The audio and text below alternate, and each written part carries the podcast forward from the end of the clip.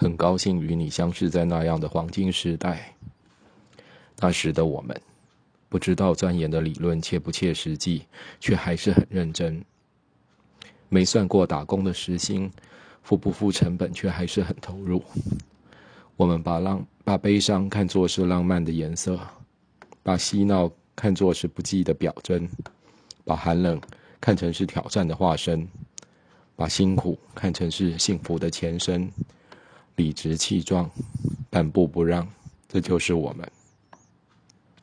所以那时给人传承令人无法防备，我也没太计较。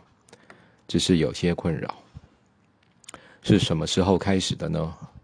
该是那回帮妹到楼上送花吧。一个叫 Joyce 的女孩子，才从国外念书回来，世贸的打工派遣组有很多这样的人。她才华洋溢，精通意大利文与英文。后来还知道他会拉小提琴。为了笼络他，让他帮忙接翻译 case。妹要我代买花送上去，到他目前工作的地方，某家贸易公司的展示间，祝他生日快乐。妹不会不付钱给你吧？帮他代买的话，学妹后来问，但又能怎样呢？按着妹的预算，买来一束香水百合。Joyce 的工作地点不难找，比较意外的是，那展示间还蛮大。请门口的小姐代为通报后，主角翩然现身，娇小，长发，深绿色布满碎花的娃娃装，马靴，还有一口贝齿。一见吃花的我就笑，眉色灿烂似锦。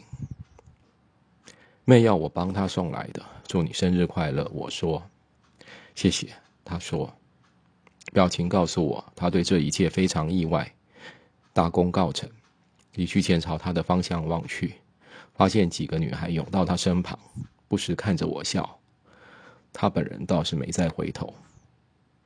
再见到 Joyce 是两三天后，他被派到服务台，还有另一个原本也跟他在楼上工作的女孩。没多久，事情上演，我照例是最后一个知道的人。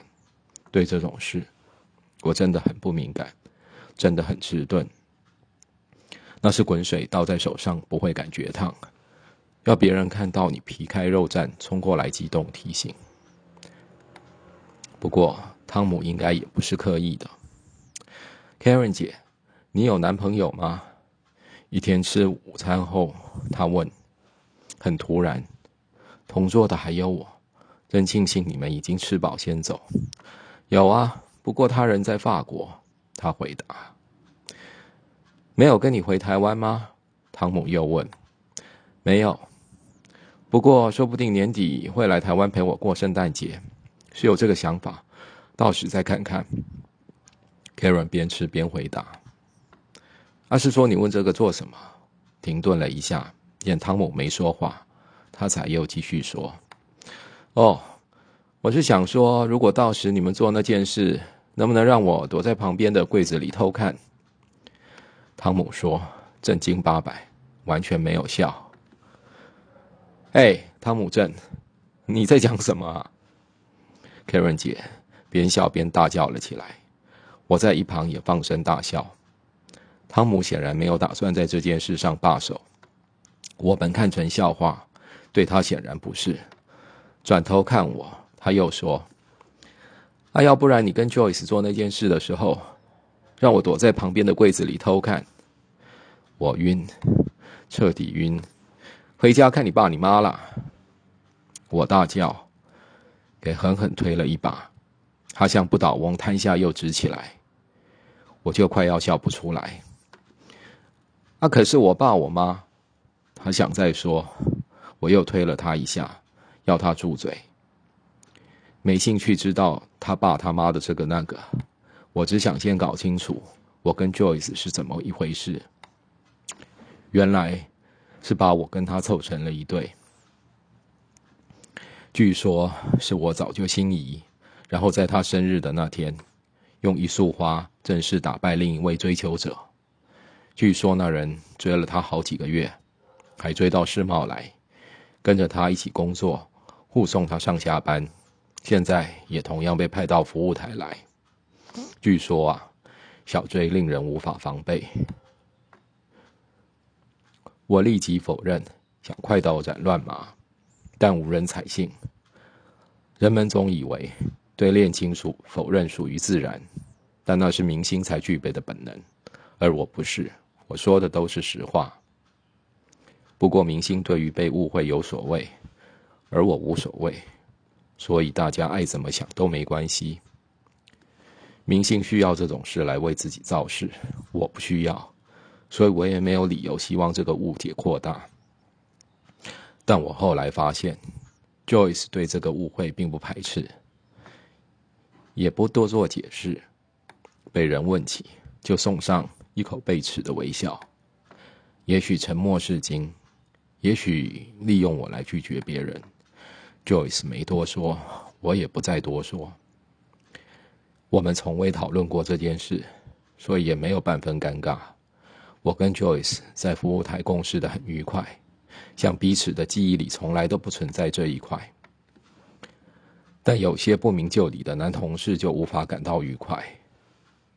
我成了某些人的对手，需要提防。更惨绝人寰的是，连某些。比较自持自重的女生，都对我防备了。后来算命的结果更坐实了这点。屋漏偏逢连夜雨。嗯，命不错，将来在社会上还会有一些名望。对方说，那是展览组一位年长的组长，自称对命理有研究。这我是不怀疑。他看起来慈眉善目，富有经纶。还有一股通晓玄学者特有的灵气与大气，真是记不起这算命是怎么会开始的，又怎么会算到我头上来？面相看完手相，隔着柜台，我乖乖伸出手，朝周围打量一下，几个好奇的同事挪了椅子，不请自来。啊，糟糕！一阵端详后，他喊了出来，我的眼睛不由得睁大。还有周围的人，然后一起望着他。他重重摇了两下头。我开始真正担心，怕被看出什么隐疾。周围的人静默着，大概都很同情。嗯，将来会娶小老婆。他说，说完看着我，确实是很同情。松了一口气，一点都没觉得怎样。搞不好还招来羡慕。身后的人议论起来，稀稀疏疏的。有人拍了我头一下，转过去看，是 Karen 姐。然后看到你，两人都笑意满面。这下我才觉得有些尴尬。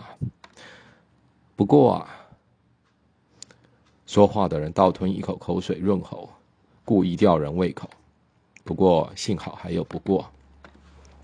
不过，你对大老婆不错，会供她足够生活所需，不会亏待她。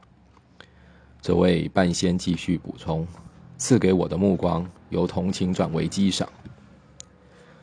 这下我却真的尴尬了，卑微不该见光的人生被解析到这种程度，像裤头没扎紧，让人突然由后方一把扯下，里面光溜溜的，什么能看不能看的全曝了光。我陪着笑，没说话，未置可否。遮掩到这里，反正只是徒劳，索性呆站着，装傻。成功制造完高潮，半仙飘然而去，没了好戏看。众人鸟兽散，不知该庆幸还是难过。安迪沃荷说：“每个人都有十五分钟成名的机会，事实证明更短。”这件事。在两分钟后，随即走入历史，没有人再有兴趣讨论，除了你。看来小 J 是很重感情的人呢。那天下班后，你说，为什么这样讲？正陪你在空公车站牌前等车，你的话来得很突然，我没有头绪。因为啊，你即使有了小老婆。也不会抛弃大老婆啊！哦，你在讲这个啊？那只是算命啊，多半都不准啦。嗯，那你的意思是说，你如果有了小老婆，就会抛弃大老婆喽？你说完，瞪着我。哦，没有啦，啊，老婆怎么还能分大小呢？有了的话，我当然一视同仁啊。我急切的回答，没发现自己根本在胡言乱语。哦，真敢讲啊你，外表一点都看不出来，所以汤姆说的应该全部是真的。那天，你直到上车都还在偷笑，我迟早会被汤姆害死。最要怪的就是那该死的半仙随便泄露天机，我帅气的形象在你面前已经摇摇欲坠，这下肯定连纯情的身影也要奄奄一息。是说，板贤当时明明对我的命格面露讥赏，居然会问，居然会忘了问他。要把女儿许配给我做正室，还是后宫？